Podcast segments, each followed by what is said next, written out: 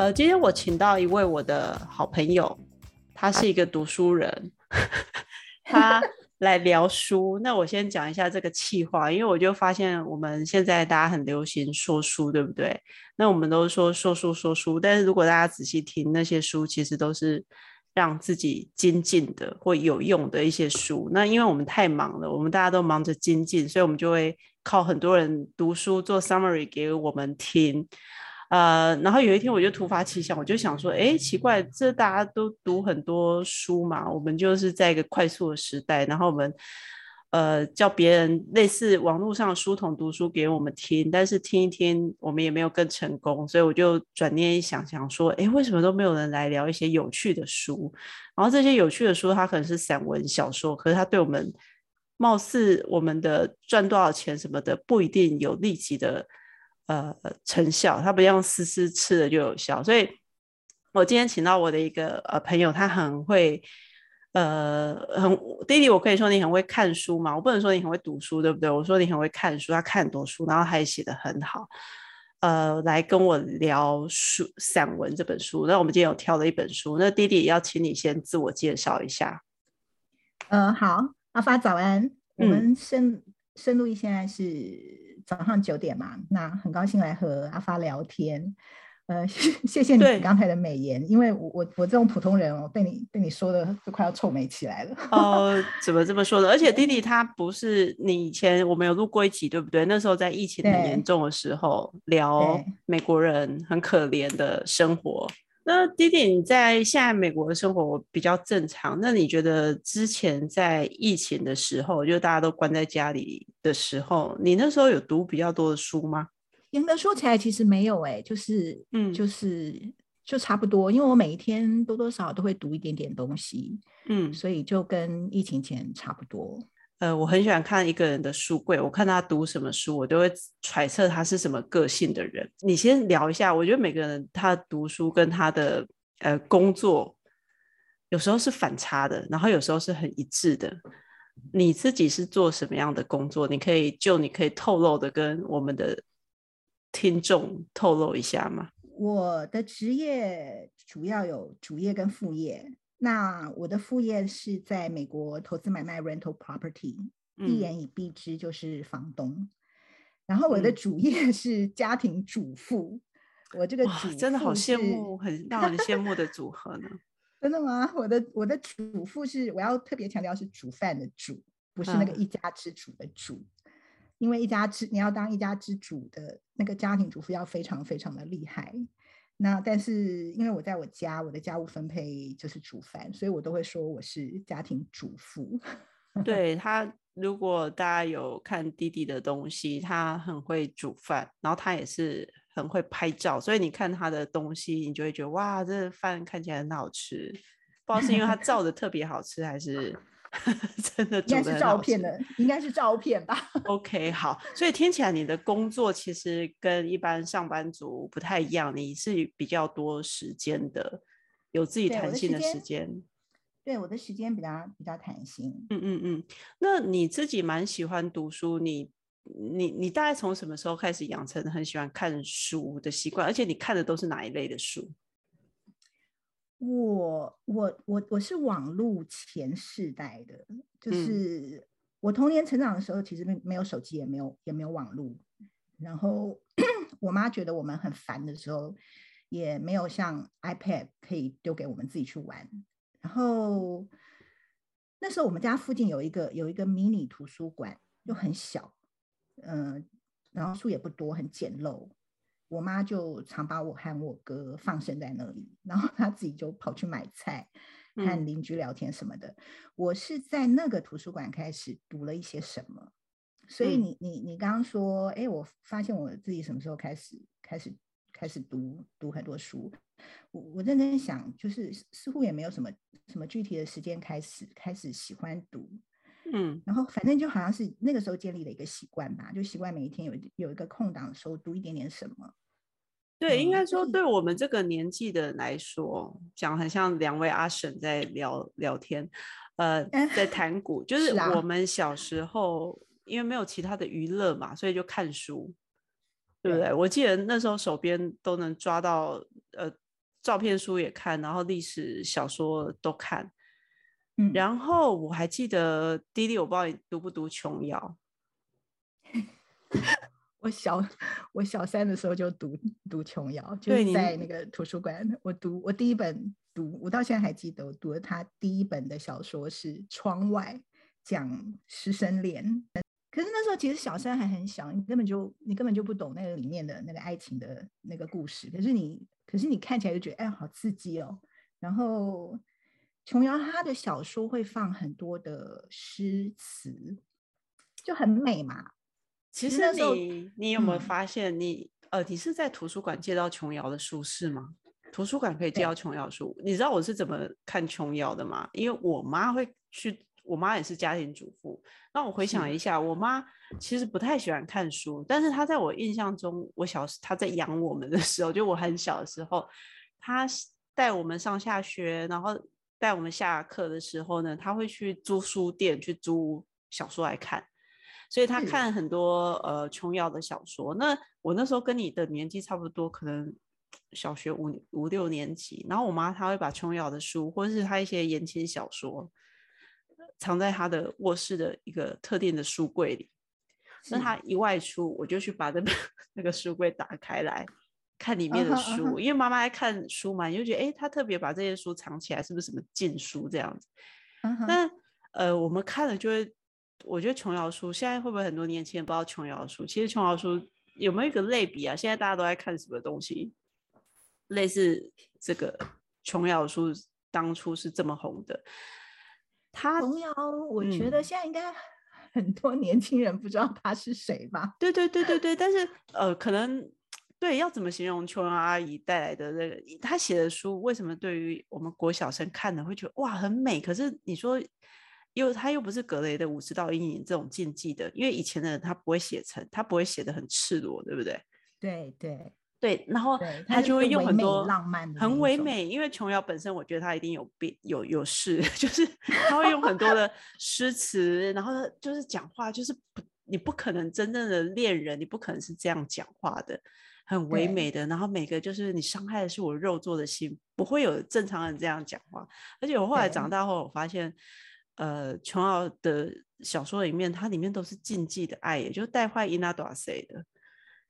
哎，好像是哦，好像是对不对？所以，所以，所以那个就是那个年，但是我发现很多人他在琼瑶的小说里面都受到蛮大的启发，所以他带给你的还有什么吗？嗯。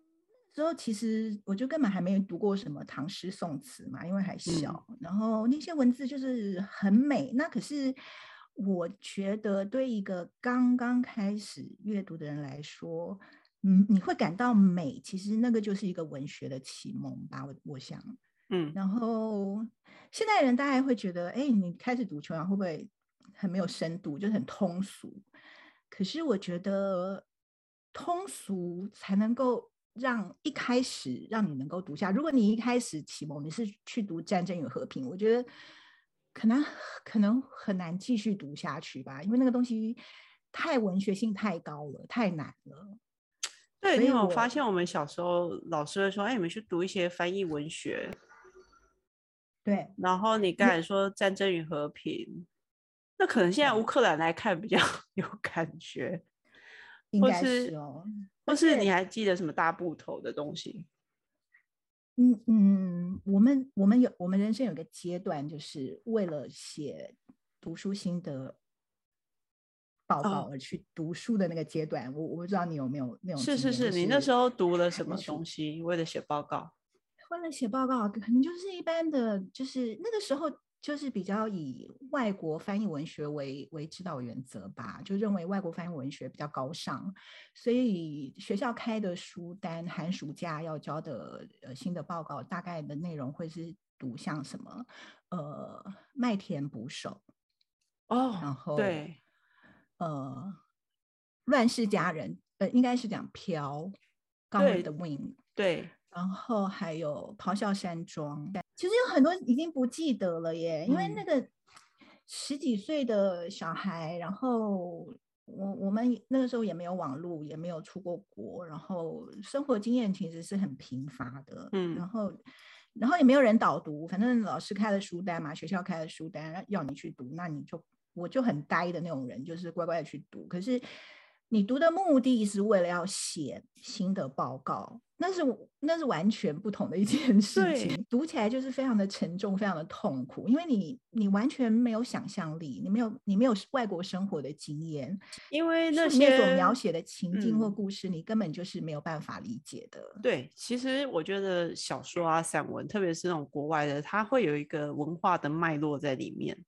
那因为我们没有活在那个国外的场景，或者你说回到十八世纪那个时候的人在想什么东西，他们 care 的东西，他们的 struggle 是什么，我们其实都不知道。所以很多时候我们在呃小时候，我们就把它当成文学经典作品来 看，只是为了增加一种。貌似不知为何而来的深度，对不对？而且像你刚刚你说的，让我想到说，因为我大学是外文系的，那我们就读很多这种书，然后我就记得考试老师就要，你知道考试就是要你写出来这部作品他在表达什么，他用了什么 metaphor，用了什么比喻。所以我现在回想起来，我到底考试很厉害，但你到底我写了什么东西，其实我真的都忘记了。因为有时候我们念这个东西就是为了去应付考试，对不对？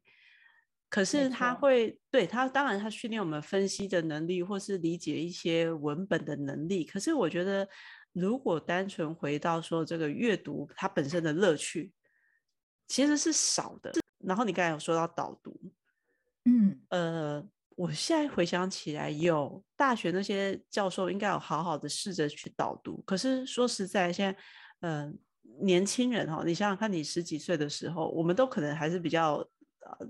呃，老老成的，或者是正常年轻人，他在十几岁的时候，他不会去想要说，哎，人生有什么深度？这些文学里面到底有什么了不起的人生的意涵？不会嘛，对不对？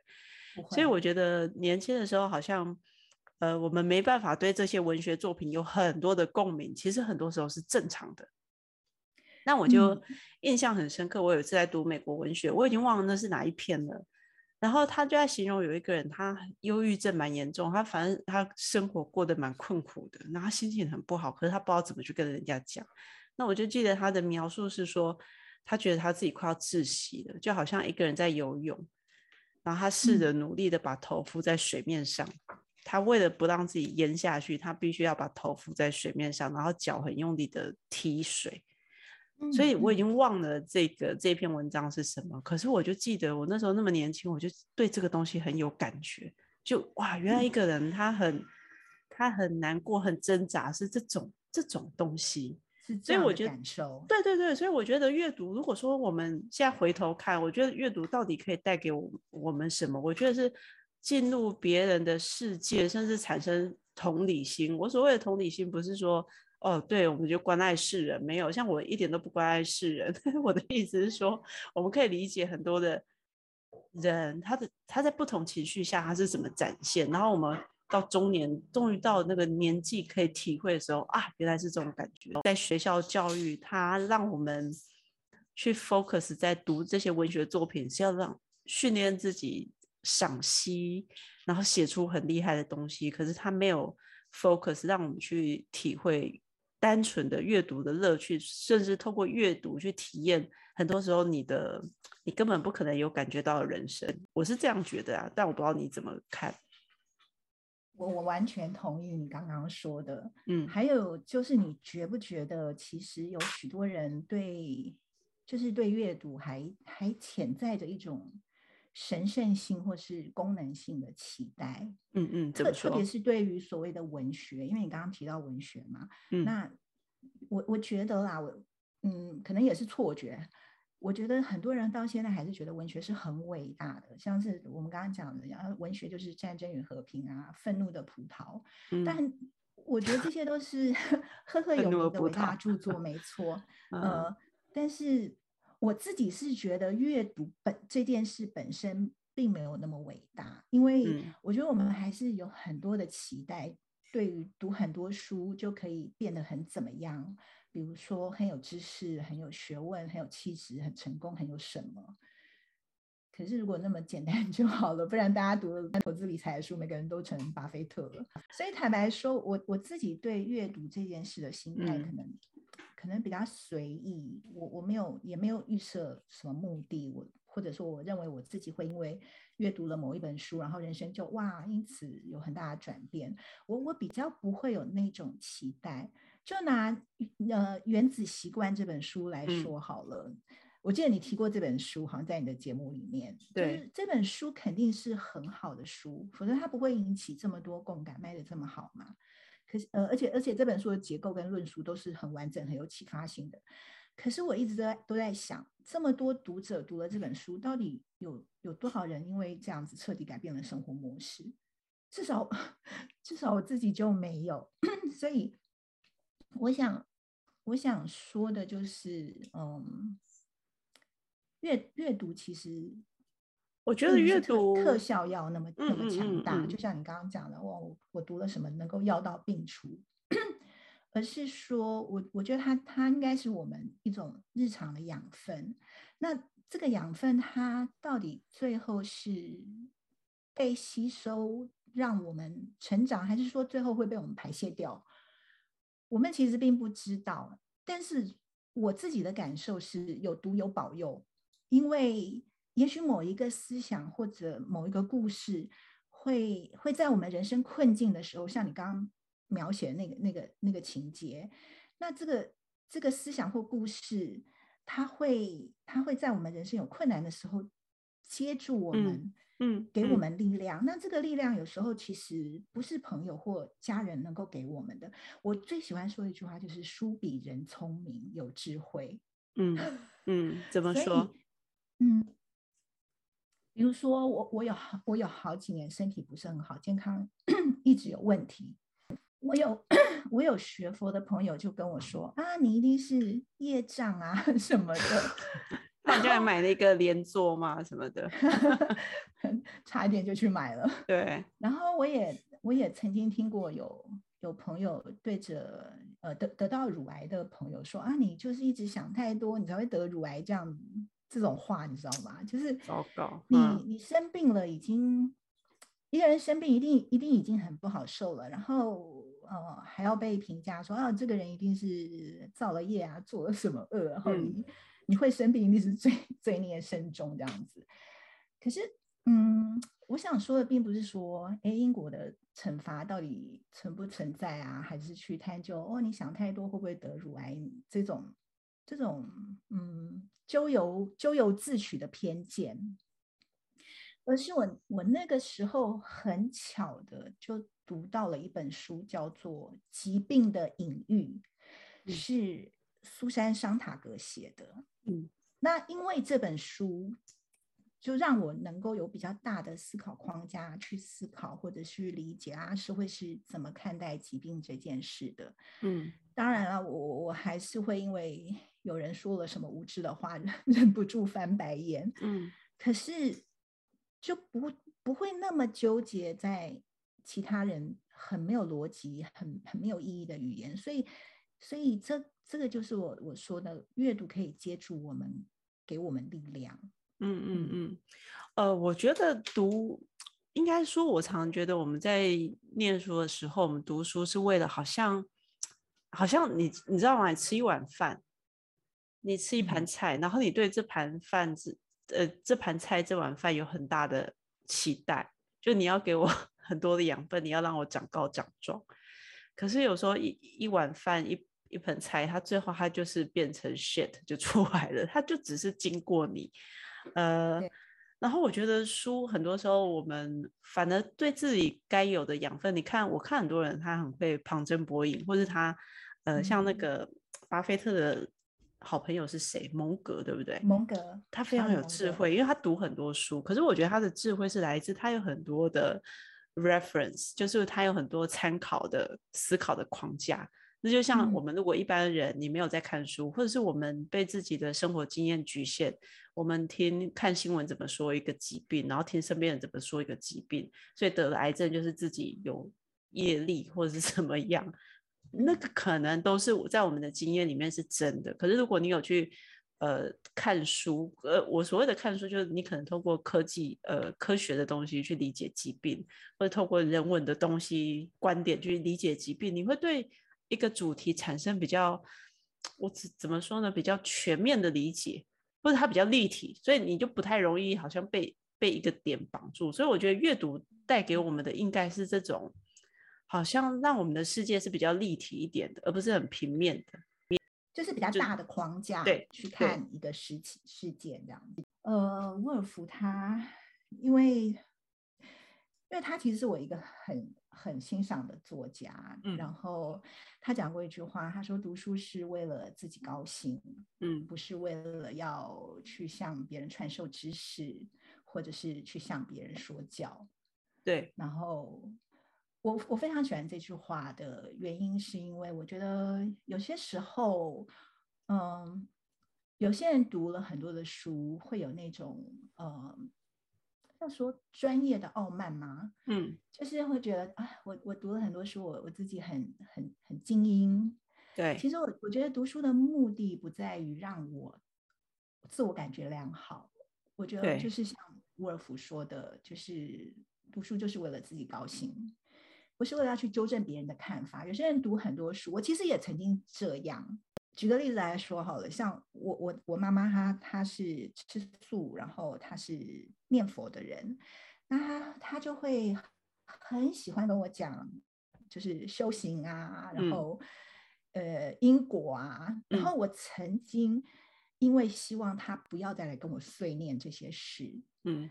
然后我就大量生吞活剥去读了很多宗教类的书，然后就真的还为了反驳妈妈花了那么多力气，我还去读什么？还去读宗教比呃宗教比较学哦，这么妙！而且就是生生吞活剥活活吞硬硬读下来，其实读读不太懂到底在讲什么。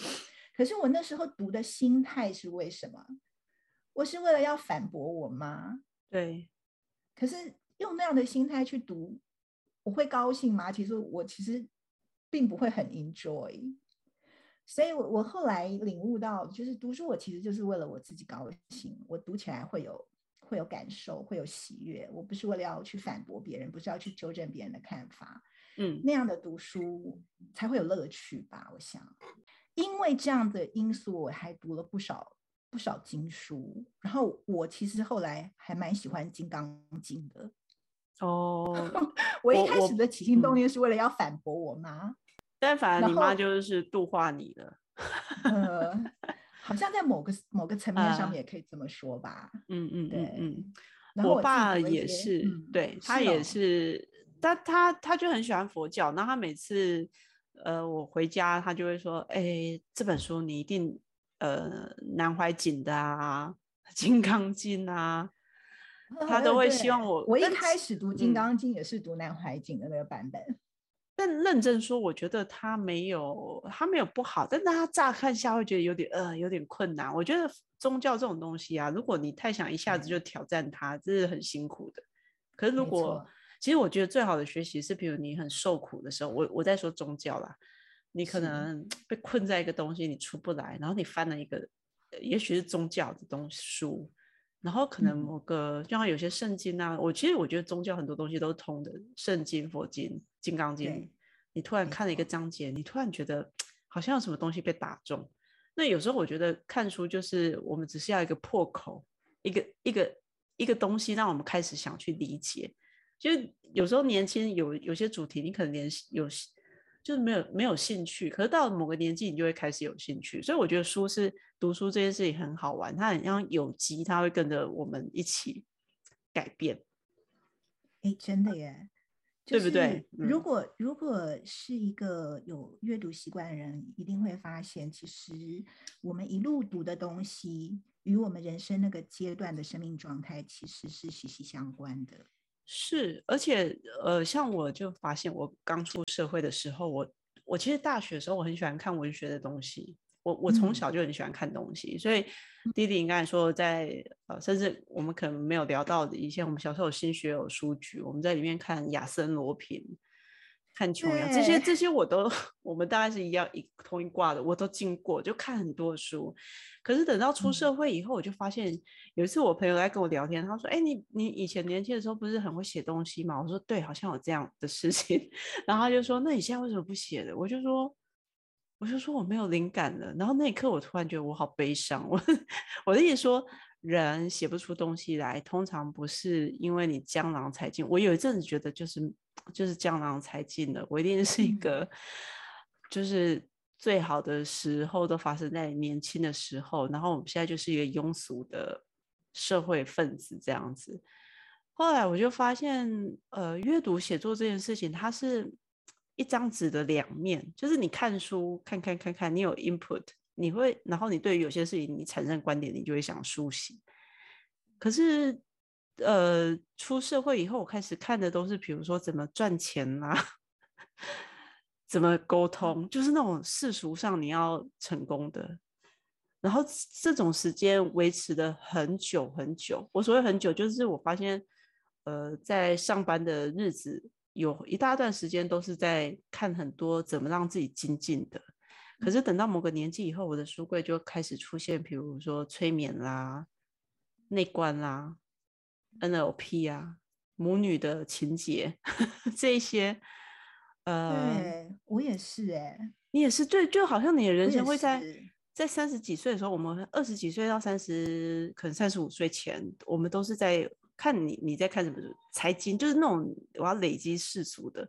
可是到我觉得很明显，到中年以后，你开始关注的东西开始不一样。那甚至到最近，我就会觉得说，我不我不想再看这么多很上进的书。其实我的本质还是很上进，就是我爱看什么，比如最近摆在书上的大局桌上的大局思维，因为我是个很优柔寡断的人，所以我就会很想知道怎么样去做一个比较好的思考。然后做比较好的决策，可是呢，同时我就会觉得，哎，如果我们能多看一些，就是不为什么多看一些散文，多看一些小说，就是就像你讲的，不为什么，然后甚至看一些无用的食谱之类的，哎，搞不好会不会不一样？你觉得呢？你的阅读的是口味有没有什么改变？你有注意到吗？其实我在我在呃之前，你你你给我的访纲里面看到。一题就是人生中每个阶段都迷哪些书，你知道吗？你看到这一题的时候，我我我想套用你你的新书里面的一句话，嗯，让我一看到这个问题的时候，就是让我脑中的 人人生跑马灯，对，立刻小碎步翻起过往 阅读的事。当然，你你的书里面提的是离职的事啊，然后我就哇，人生中的那个。跑马灯就开始开始跑起来了，嗯，然后哎，我问你哦，阿发，你你记不记得你小时候读的第一本书啊？